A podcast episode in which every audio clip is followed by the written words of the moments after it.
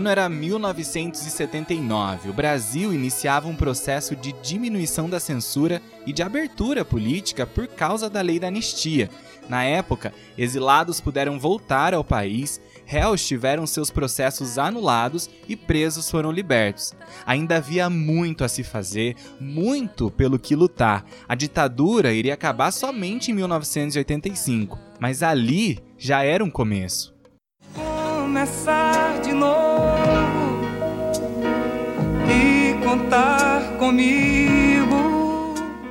No dia 24 de maio, estreava na Rede Globo com criação e direção de Daniel Filho, Malu Mulher.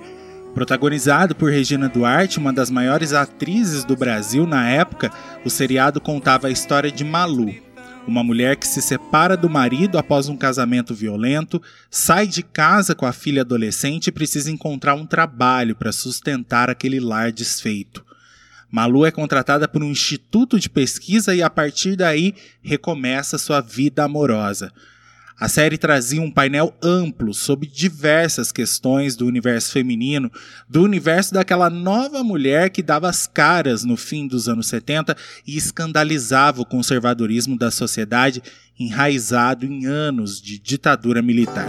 Meu bem, você me dá água na boca na trilha sonora da série, que inclusive ganhou um especial em horário nobre, as vozes femininas de Simone, Elis, Rita Lee, Betânia, Fafá, Joana, Gal, Maísa, Zezé Mota. 1979 definitivamente inaugurava uma nova era na MPB. A consagração de cantoras que já vinham trilhando um bravo caminho com suas vozes únicas e o surgimento de cantoras compositoras como Fátima Guedes, Joyce Moreno, Marina Lima e Ângela Rorô.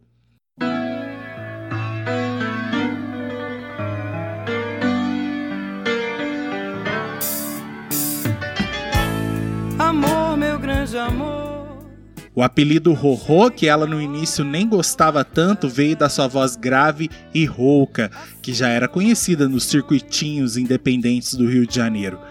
Mas no final dos anos 70, depois de muitas negativas da própria e muita insistência de amigos produtores, se tornaria conhecida nacionalmente e marcaria uma geração. Angela Rorô cantora e compositora das confusões e fossas sentimentais oitentistas. Seria uma das primeiras pessoas do meio artístico brasileiro a se assumir homossexual. Hoje nós relembramos a história do seu primeiro disco, auto-intitulado, lançado em 1979.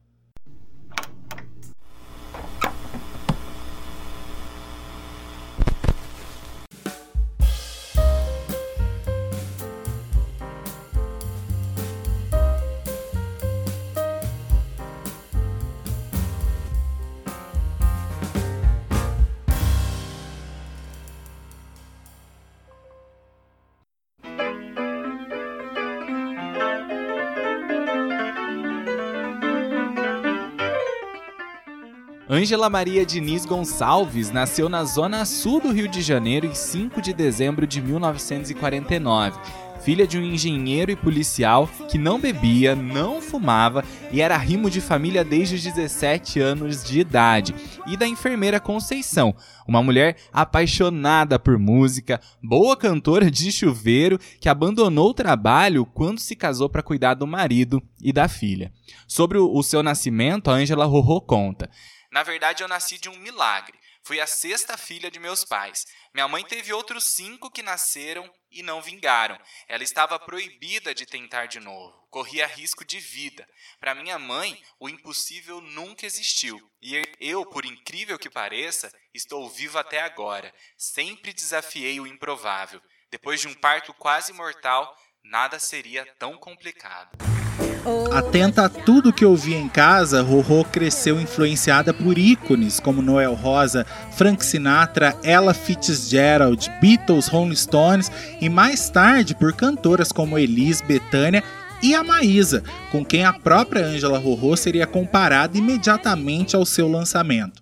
Meu mundo caiu e me fez ficar assim Só que enquanto a Maísa cantava suas desilusões e sofreguidão à meia luz de um cabaré nos anos 50, a Rorô faria melancólico o rock e a MPB dos anos 80, transformando dor de amor em revolta.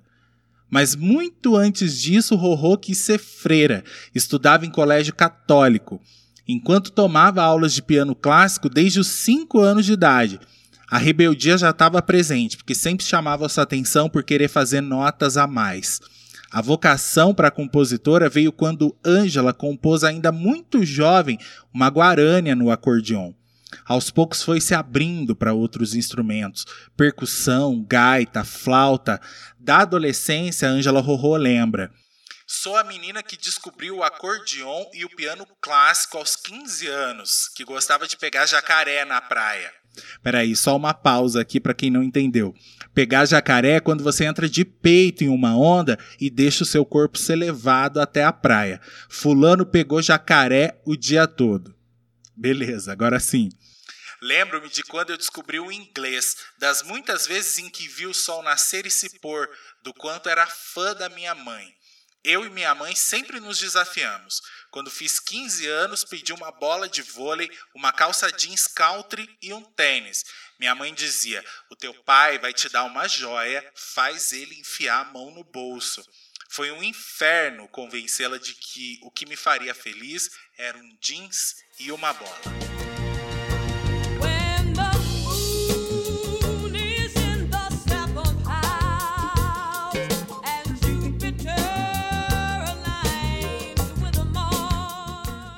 Tava nascendo ali a adolescente hippie do arpoador, que agora deixava de lado a vocação religiosa, até porque já havia sido expulsa do colégio de freiras por ser lésbica. Né, até aquele momento, a Angela Rorô não tinha sequer é, certeza da sua orientação sexual. Afinal, ela era praticamente uma criança. E isso é mais comum do que a gente imagina. Com certeza, o homossexual desde muito cedo precisa lidar com o preconceito da sociedade, até mesmo antes de ter a sua orientação sexual definida, né? Eu me lembro que quando eu entrei na primeira série é, do ensino fundamental, eu tinha sete anos de idade, eu lembro que eu comecei a sofrer bullying é, dos meninos da sala, né? Que diziam, me chamavam de mariquinha na época, né? Porque era o xingamento da vez na época homofóbico, era mariquinha. E aí eu ficava eu, meu, eu nem sabia direito o que, que significava mariquinha. Mariquinha, para mim, era um menino que queria ser menina, né? E aí eu pensava, meu, mas eu não quero, eu não quero ser menina, né? Então, assim, sexo, é, relação com outra pessoa nem passava pela minha cabeça naquela época e a sociedade já é, colocava em cima de mim esse estigma e, e, e todo preconceito que, que eu iria sofrer a vida toda, né? Pois é, e muitos garotos, muitas garotas passam por isso, né? E eu acho que, principalmente antigamente, a escola não, não tinha esse acolhimento que há hoje em dia, né? Com certeza. Eu lembro de ter professores assim que tentavam resolver a situação, parar, frear esse bullying aí, mas eles não tinham nem noção do que eles estavam fazendo, eles não sabiam lidar com, com a situação, sabe? É como se eles não tivessem aprendido na faculdade como é que lidava com uma, com uma situação dessa. Exatamente, e aí isso transfere para a criança que fica sem entender, né? Fica perdida sem saber o que é que ela tá fazendo de errado. E foi o que aconteceu com a Angela Rorô, porque para ela naquele momento ficou essa dúvida, porque a única coisa de errado entre aspas que ela tinha feito foi vender as calotas do carro da Madre Superiora, né, na praia. Então assim, para ela a única coisa errada passível de expulsão era isso, e não o fato de ser lésbica. Nós estamos instituindo uma ditadura. Que é com verdadeira violência aos meus princípios e ideias que adoto uma medida como Sobre a cabeça os aviões, sobre os meus pés os caminhões. Aponta contra os chapadões meu nariz. No início dos anos 70, com o endurecimento do regime militar, a censura, a violência disfarçada de progresso, o Rio de Janeiro ficou careta demais para Angela Rorô. Sobre esse período, ela relembra: Fui para a Europa porque todo mundo estava saindo mesmo. Aquela coisa da ditadura, ame-o ou deixe-o. Eu tinha uma turma do Arpoador que tinha gente famosa. A atriz Patrícia Travassos, Evandro Mesquita, eu, um monte de gente. A gente ia e colocava o rádio no crepúsculo, bem alto. Ficava dois ou três carrinhos na praia. Os meninos do quartel ficavam encantados. Sabe, se sentiam menos presos, não só presos dentro daquela casinha de cimento, a guarita, mas presos a um treco a um sistema de regime militar obrigatório, ditatorial, ao qual eles não queriam. Já tendo que estar dentro daquelas coisas ali, representando o mal da ditadura. Enfim, a gente pintou no paredão, em frente ao quartel, por amá-lo, o deixarei. Muita gente foi para os Estados Unidos, Califórnia, algumas pessoas Canadá, Havaí e algumas outras foram para a Europa eu optei pela Europa. Tinha feito uns cursinhos, uns quatro bons anos de inglês. Nunca tive nenhum interesse engraçado pelos Estados Unidos. Let me present to you my folks, Volkswagen Blues, ready to carry me away, Let me present to you my Volkswagen com 20 anos, Angela Rorô partiu então para o seu alto exílio, com 600 dólares no bolso que o pai lhe arranjou, acompanhada de uma namorada e do amigo cineasta Glauber Rocha. Os dois viviam uma amizade colorida. O Glauber dizia que a Angela ia ser a mãe dos seus filhos e admirava o raciocínio rápido dela. Desembarcaram em Roma. Parti direto para encontrar com gente de cinema que eu já conhecia. Desde nova, 19, 20 anos, eu era mascote do cinema novo. Conhecia Glauber Rocha, que me ouviu cantar naquelas rodinhas, adorou me conhecer. Então eu acabei virando uma privilegiada. Glauber foi para Roma, onde ele tinha muitos conhecidos, porque Roma era Hollywood europeia, como a Cinecittà. E eu tinha uma namorada que infelizmente também morreu aos 27 anos de acidente de automóvel aqui no Brasil. Ficamos nós três hospedados numa cobertura com triplex lá na Via del Corso do Gianni Barcellone, um produtor executivo da Cinecittà. No exterior, a Angela Rorô frequentou o Instituto de Literatura, onde havia músicos, pintores, aspirantes a cineastas, chegou a tomar aulas de canto, as únicas que fez na vida. Por seu olhar penetrante, sua beleza marcante, Angela despertou o interesse de vários cineastas que queriam transformá-la numa atriz. Entre eles foi Michelangelo Antonioni, um dos maiores da Itália, mas Angela fugiu da responsabilidade. Aliás, algo que nós vamos ver muito durante esse episódio são negativas dela para propostas de trabalho que poderiam alçá-la a um posto de estrela, seja na música ou no cinema. Parecia um auto-boicote, né? Mas era Ângela querendo acertar e errar com as próprias lutas e conquistas, querendo traçar um caminho que poderia ser de dor, mas que era dela, estava destinado a ela e fazia dela a única responsável por tudo que viesse a acontecer. Angela foi seguindo seu caminho até chegar na Londres do início dos anos 70, onde, para se sustentar, trabalhou como faxineira de hospital, garçonete, lavava prato em restaurante, compunha e se apresentava em pubs. Não demoraria muito para ela trombar com um grupo de brasileiros que estava no exílio londrino, a turma da Tropicália, Caetano, Gil, Gal, que estava de visita, artistas que já haviam ouvido falar dela. Tá aqui meu telefone, aparece lá em casa, vai ter um monte de gente lá, por que você não aparece? Dizia aí o convite do Gil para uma noitada de bom papo e música. Angela conta.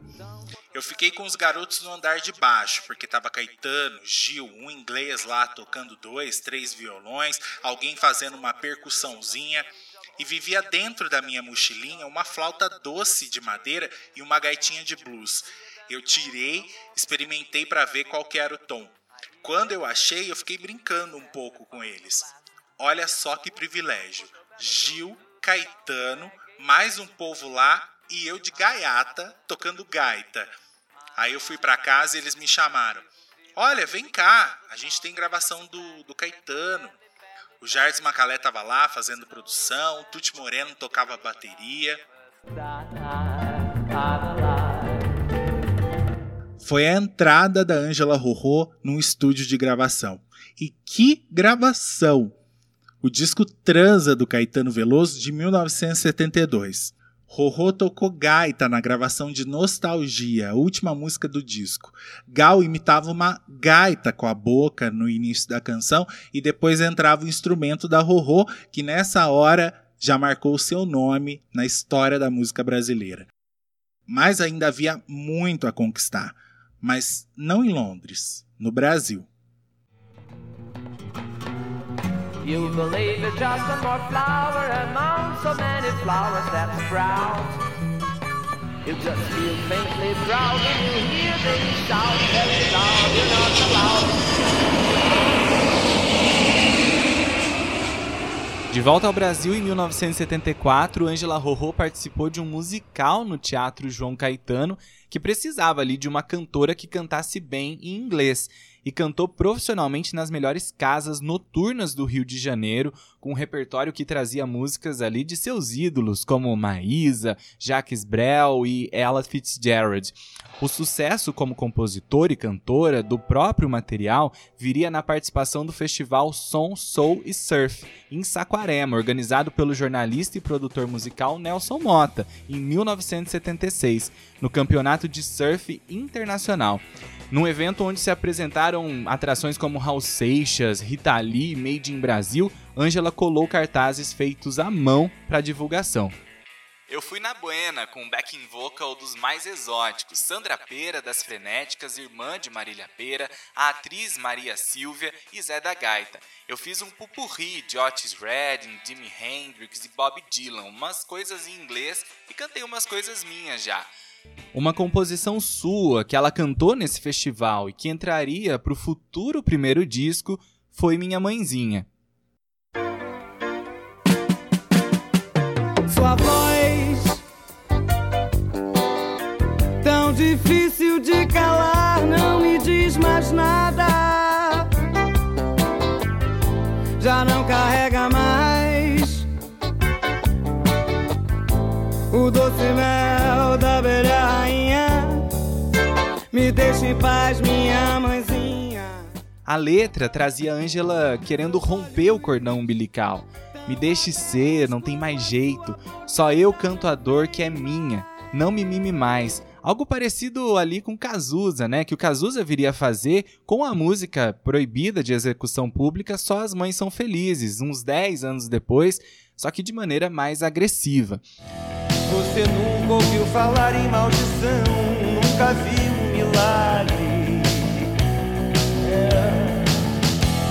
Chorou sozinha num banheiro sujo, nem nunca quis ver a face de Deus.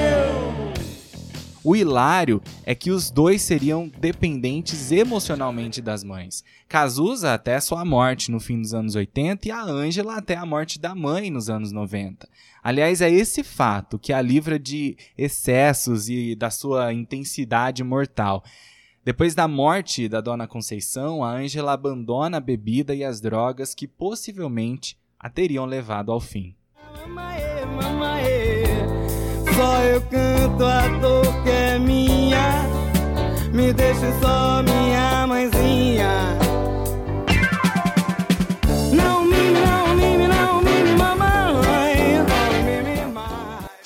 esse show e todo mundo dizia: dessa vez ela vai começar a trabalhar. Vai fazer 27 anos, é impossível que ninguém empurre essa mulher trabalhar dentro. Fugi. Fugi solenemente. Fugia do compromisso, fugia de assinar contrato, fugia de tudo. Era a minha intuição, porque logo depois de um ano de carreira, joga pedra na Geni de tudo que é jeito. Acho que eu já tinha medo disso acontecer. Fugiu até de um convite para gravar de Roberto Menescal. Era Rorô, prevendo que a partir do lançamento do disco, seu temperamento, seus exageros, seus amores e seus escândalos seriam um prato cheio para a imprensa. Uma vez na mídia, nunca mais haveria retorno. Já em 1979, em Saquarema, enquanto tocava um pianinho de madeira, Ângela recebeu a visita do cantor, ator, produtor e empresário Paulinho Lima e do amigo do arpoador Luiz Felipe Aguiar, diretor da Rádio Nacional FM. Pediram para ela tocar as composições que ela tinha prontas como se fosse um show. Daí surgiu um convite para Rorô se apresentar no dia 11 de maio no Teatro Ipanema, depois do show do Beto Guedes. Rorô entrou no palco meia-noite e esperava 100 pessoas no público, só com os amigos, mas 150 foi o número de pessoas que ficaram de fora, sem poder entrar na plateia, formada por nomes como Marina Lima, que ainda era uma estreante. Paulinho falou: já marquei estúdio para 11 e 12 de junho. Tá bom, vou nessa, já que não dá para fugir mais. Não tire da minha mão esse copo. Não pense em mim quando eu calo de dor. Olha meus olhos repletos de ânsia e de amor. Enquanto preparava o seu primeiro disco, através do contrato assinado com a gravadora Polygram, Angela Rorô começou a ver as suas composições gravadas por outros artistas. Inclusive foi uma gravação de Maria Bethânia da música Gota de Sangue que atrasou em alguns meses o lançamento do primeiro disco de Angela, já que, lógico, a gravadora queria exclusividade da canção para o novo disco da Abelha Rainha, Mel, lançado em 1979. Bethânia havia acabado de vender seu primeiro milhão de cópias com o bem-sucedido Alibi de 78. Na turnê de divulgação, ela já interpretava duas canções compostas por Angela Rorô, Renúncia e Gota de Sangue. Não demorou muito para que as duas se encontrassem nos estúdios da Polygram e Bethânia convidasse a própria Angela para tocar piano na gravação de Gota de Sangue para o álbum Mel. Angela estava diante de uma de suas ídolas, muito nervosa, tremendo bastante. Demorou para acertar o pedal do piano, mas a versão gravada ao vivo foi um sucesso de outro disco bem sucedido de Betânia. Deixa eu sentir muito além do ciúme. No primeiro LP de Angela, o samba canção Gota de Sangue é a segunda faixa do lado A, dessa vez com um piano de Antônio Adolfo. Angela fez a canção para uma namorada, que dizia para ela guardar o copo e pegá-la, e escreveu uma letra onde o amor precisa ser construído aos poucos, sem pressa, a cada gole. Era o início da carga extremamente sentimental e rasgada presente na obra. Não se perturbe nem fique à vontade Tira do corpo essa roupa e maldade. Venha de manso ouvir. O que eu tenho a contar não é muito, nem pouco eu diria. Quando começou a receber o valor pelos direitos autorais da música no disco de Betânia, Angela Rorô se assustou com o número de zeros à direita e chegou até a se questionar do porquê não tinha começado antes. Palavras dela: Eu já era famosa, enfiei o dinheiro na poupança para construir uma casa que acabei nem morando. Daquela fama, sabe o que eu fiz? Comprei uma bicicleta. Por Deus do céu, cara, eu sou tão maluca. Eu fui, eu vim, eu vou te amar vivendo. Outra cantora que se rendeu às composições de Rorô em 1979 foi Marina Lima, uma estreante às voltas com seu primeiro disco, Simples como Fogo. Sua versão para Não Há Cabeça integrou a trilha sonora de Malu Mulher. A letra da Rorô fala da presença do amor e da dor, que é melhor do que não amar. Aquela teoria de que mais vale sofrer do que nunca senti. Que bom que nunca vai haver, talvez, para quem tudo na vida sentiu, disse e fez. Prefiro ficar só com minha ilusão que matar a esperança de amar no meu coração. Que bom, que bom, que nunca vai haver, talvez, para quem tudo na vida sentiu, disse, fez. Não a Cabeça ganhou uma versão no disco da Ângela como quarta música do lado A, mais uma vez com a cantora e Antônio Adolfo, dessa vez no piano e Oberheim, um sintetizador analógico polifônico, novidade em 1979. A música ganharia uma versão do Ney Mato Grosso em 1980. Aliás, o cantor ainda iria interpretar a Balada da Arrasada no mesmo disco, também de autoria da Ângela Rorô. Entregou-se sem um zelo ao apelo de sorrir, ofertou-se inteira e dócil a um fácil seduzir. Antônio Carlos Miguel definiu Ângela Rorô como herdeira de Maísa e tutora de Cazuza, uma cantora que deixou sua marca ao fazer uma fusão orgânica do blues e da música pop com a música brasileira. Ninguém sentiu tão bem nos anos 80 uma bela dor de cotovelo. Arrasada, acabada, maltratada, torturada, desprezada, liquidada, sem estrada pra fugir. No amor foi se iludir.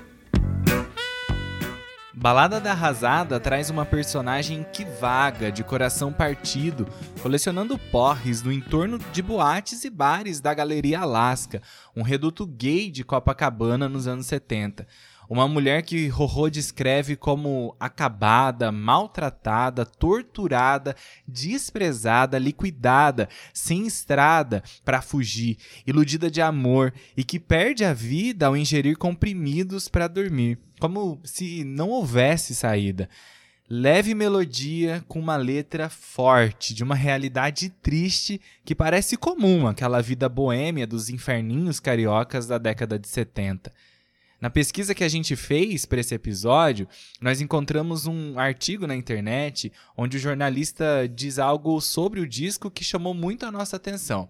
Ele fala o seguinte: Esse é o tipo de disco que, após ouvi-lo, você ficará com cheiro de cigarro e uísque o dia inteiro.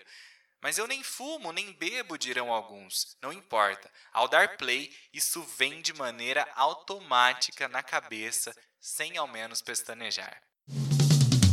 Sou uma moça sem recato, desacato a autoridade e me dou mal.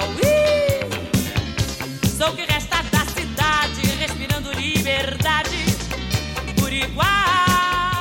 A proximidade com Sandra Pera fez a canção Agito e Uso ir parar no terceiro disco das Frenéticas de 1979, Soltas na Vida, numa versão pop dançante característica do grupo com arranjo de Lincoln Olivetti. Ousadia e rebeldia, adjetivos da obra tanto das Frenéticas quanto da Rorô, não faltaram na letra. Sou uma moça sem recato, desacato a autoridade me dou mal. Sou o que resta da cidade, respirando liberdade por igual. Meu medo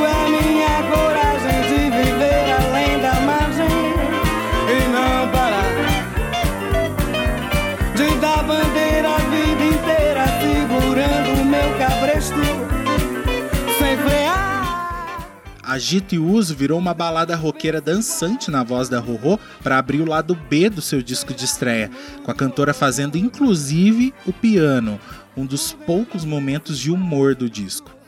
As letras da Rorô sempre contaram histórias tão fortes e confessionais que é fácil pensar que todas elas foram vividas por ela em algum momento da vida, com algum desamor, algum relacionamento frustrado, mas não é bem assim.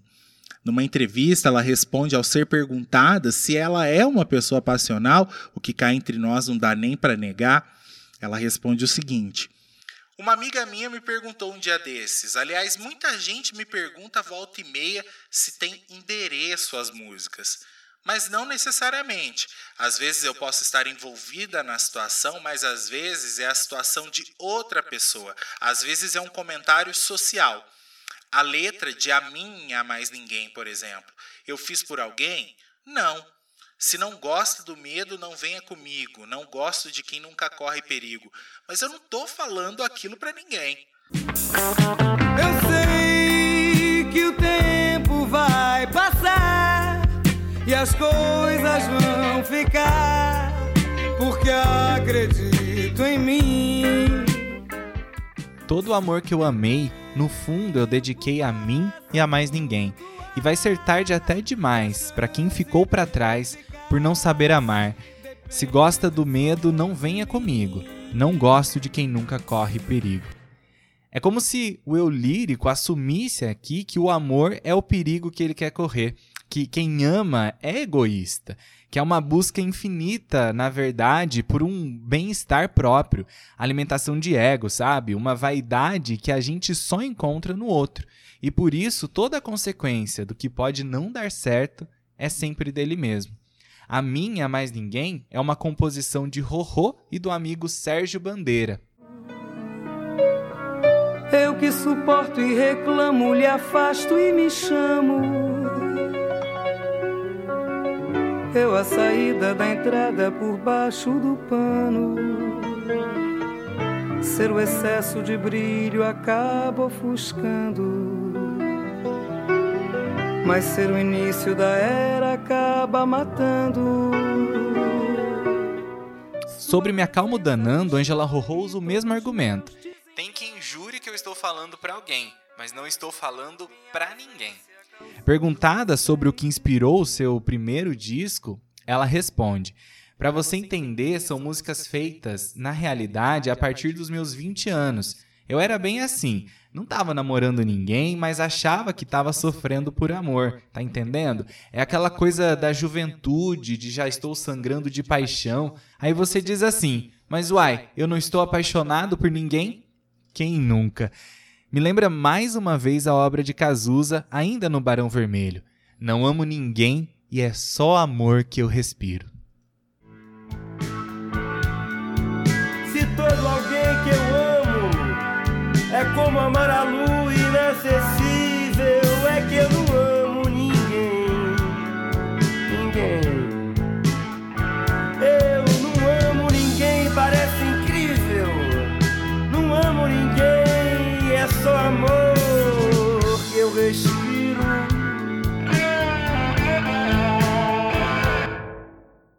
Primeiro álbum de Angela Rorô veio auto-intitulado. Foi gravado entre julho e agosto de 1979, um breve período, já que as composições já estavam todas na gaveta, mas chegou ao mercado praticamente em janeiro de 1980, devido ao registro de Gota de Sangue na voz da Betânia, como a gente contou antes. Eu assinei com a Polygram para gravar o primeiro disco em 1979, quando decidi parar de beber. Estava prestes a fazer 30 anos e precisava trabalhar, sair da casa da minha mãe. O disco deu muito certo e os caras investiram em mim. Em menos de um ano, renovaram o contrato para mais três discos e eu, bêbada de novo. Largaram 35 mil dólares na minha mão e eu sem saber se faria outra música. Todos sempre acreditaram em mim, investiram para a Ângela dar certo. Eu é que não ajudava.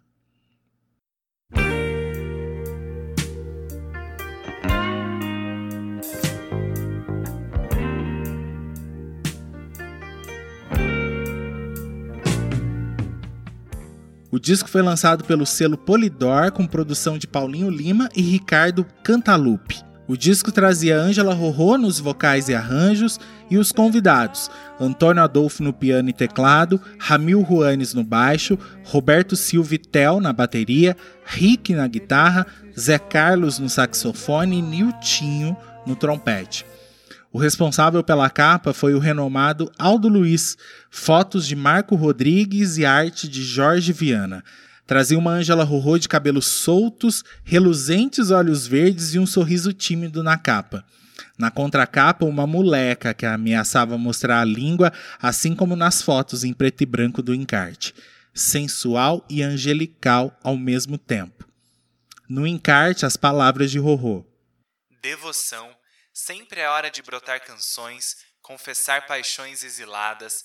Todo tempo é tempo de amigos construir abrigos além da ilusão. Todo dia, nova fantasia. O real que cria sonho e ilusão.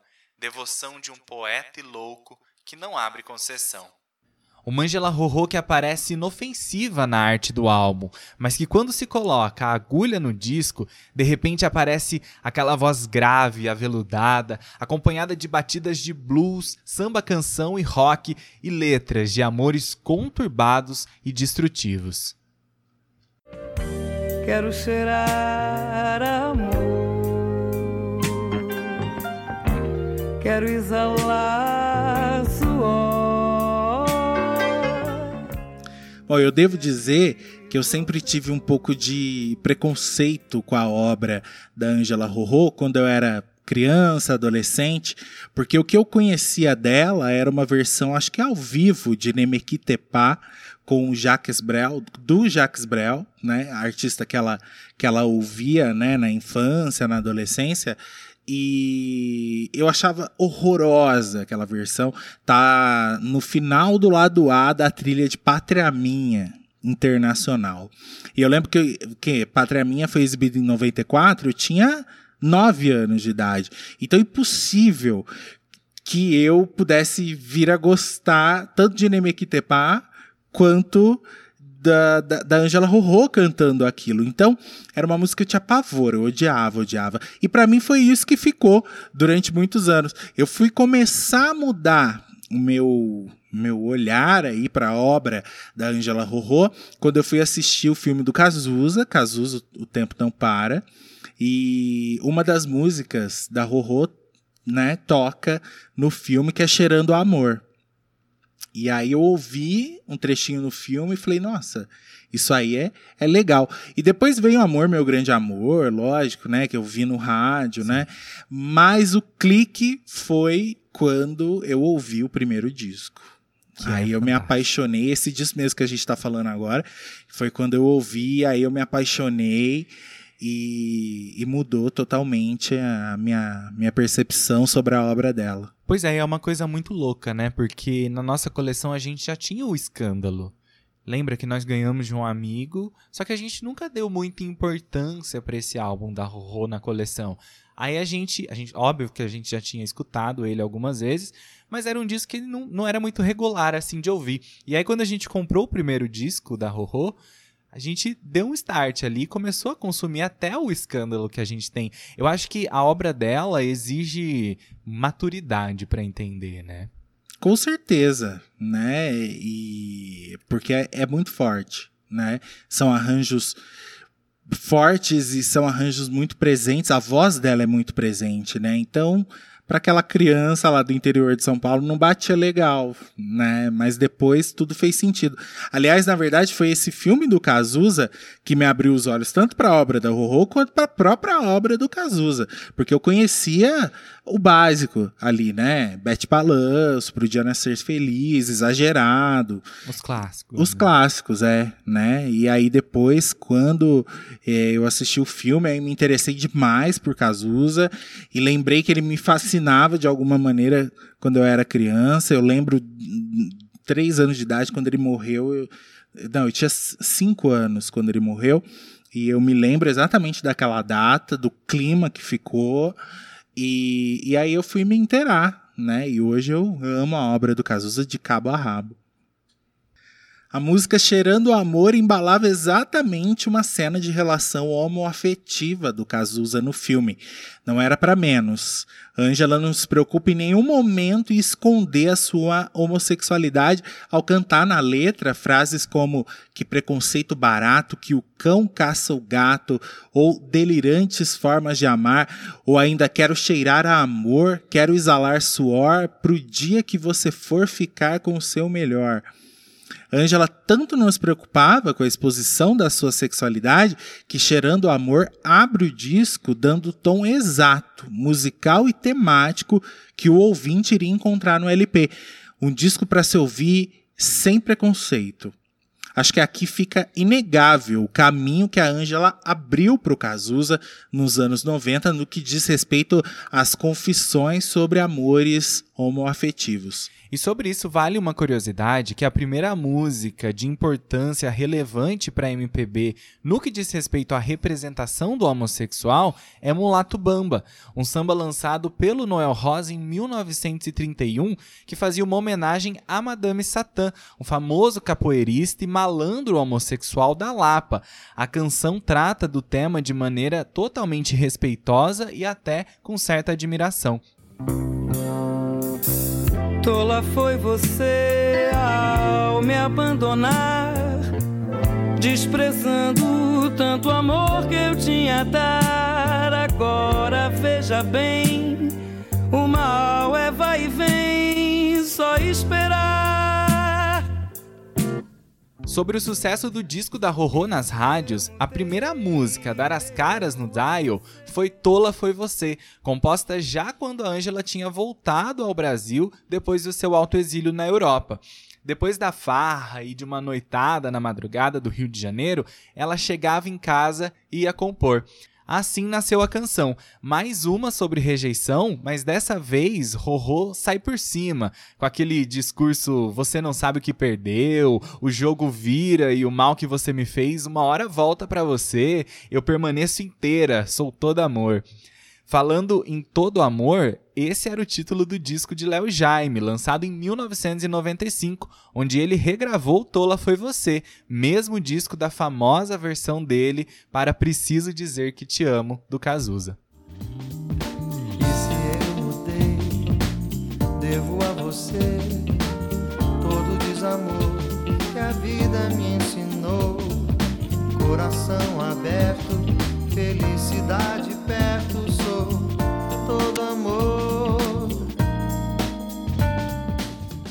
Mas o grande sucesso do disco que transformou a obra em imortal foi Amor, Meu Grande Amor, música que garantiu a Ângela o título de A Sensação do Ano em nota publicada pelo Jornal do Brasil em dezembro de 1979. Sobre a música, Ângela revela: Eu tinha vinte e poucos anos e fui morar na Inglaterra. Enfrentei pela primeira vez bons perrengues para sobreviver. Logo eu, que nunca tinha trabalhado, era filha única de classe média, mas foi lascada desse jeito que compus uma música que é Split Up Song Number One, que até então só tinha melodia. Quando eu voltei para o Rio, fui apresentada a Ana Terra, que veio para mim com um poema dela, que era O Amor, Meu Grande Amor. A letra casou direitinho com a melodia meio blues que eu tinha feito no exterior. Foi assim que nasceu essa música, um dos meus grandes sucessos. Amor, meu grande amor, me chegue assim, bem de repente. Sem nome ou sobrenome, sem sentir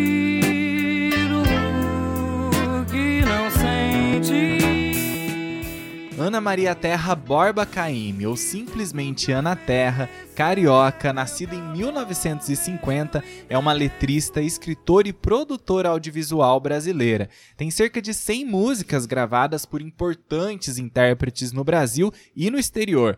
Além de Amor, Meu Grande Amor, vale citar Essa Mulher e Sai Dessa, gravadas por Elis, Meu Menino, gravadas por Milton Nascimento e Nana Caymmi, e Da Cor Brasileira, por Maria Bethânia, no mesmo disco Mel de 79. De quem falo, me acha direita, se casa comigo, se rola e se deita. Ângela fez a música às pressas, estava gravando quando veio um recado. Põe voz logo que essa vai entrar na novela. Era Água Viva, de Gilberto Braga, que estreou em fevereiro de 1980. Na trama de sucesso, a música serviu de tema para Sandra, personagem da jovem atriz Glória Pires. Um sucesso arrebatador para o início da carreira da Ângela Rorô.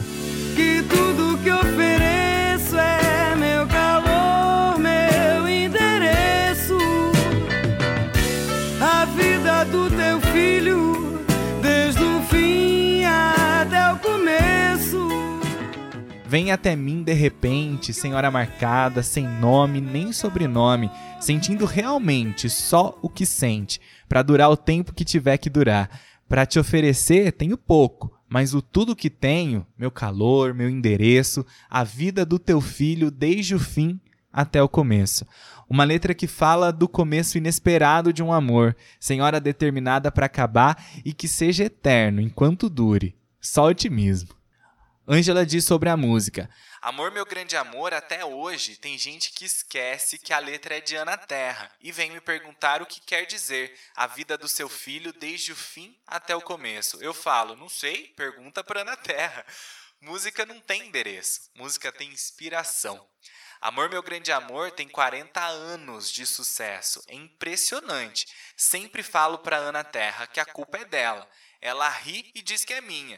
Já até tocaram ela sem letra no Faustão para os convidados adivinharem. E com menos de dois segundos todo mundo bateu a campainha porque já sabia qual era a música.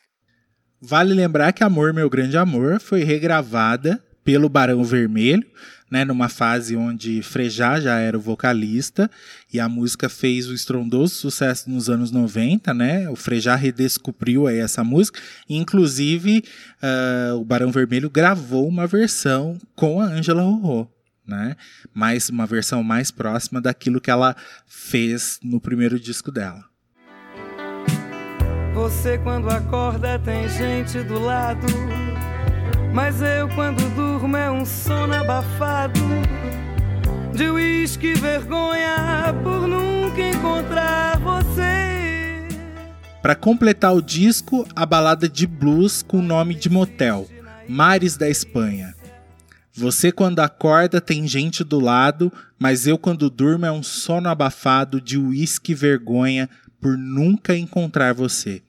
Mais uma letra de desencontro amoroso onde o ser amado dorme com outra, acorda com outra do lado e o eu lírico na embriaguez sabe ser inútil rastejar às seis da manhã até o Leblon, pois o reencontro não vai acontecer.